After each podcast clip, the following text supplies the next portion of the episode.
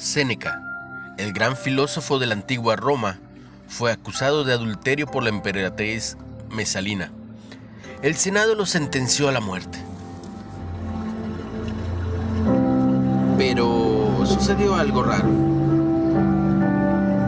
El emperador Claudio decidió exiliarlo a Córcega, quizá porque sospechaba que la acusación era falsa.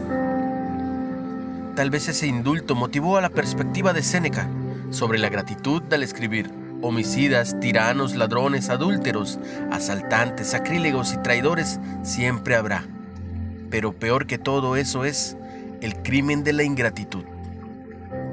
Es probable que Pablo, contemporáneo de Séneca, coincidiera. En Romanos 1.21 escribió que uno de los disparadores del colapso de la humanidad fue rehusar dar gracias a Dios.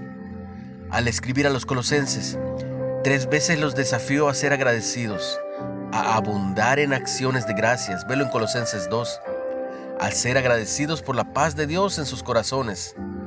En Colosenses 3, en realidad la gratitud debería caracterizar nuestras oraciones. Las grandes bondades de Dios hacia nosotros nos recuerdan una de las mayores verdades de la vida. Él no solo merece nuestro amor y adoración, sino también nuestra gratitud de corazón. Todo lo bueno en la vida procede de Dios, velo en Santiago 1.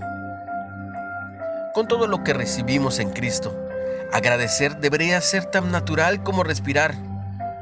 Expresemos nuestra gratitud al Señor por sus bendiciones. Una reflexión de Bill Corder. Haz memoria.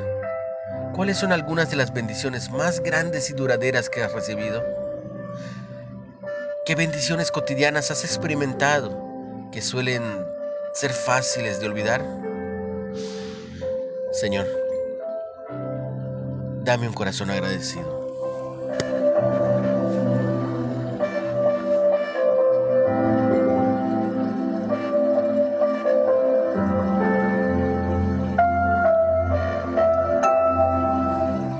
Ten un excelente día.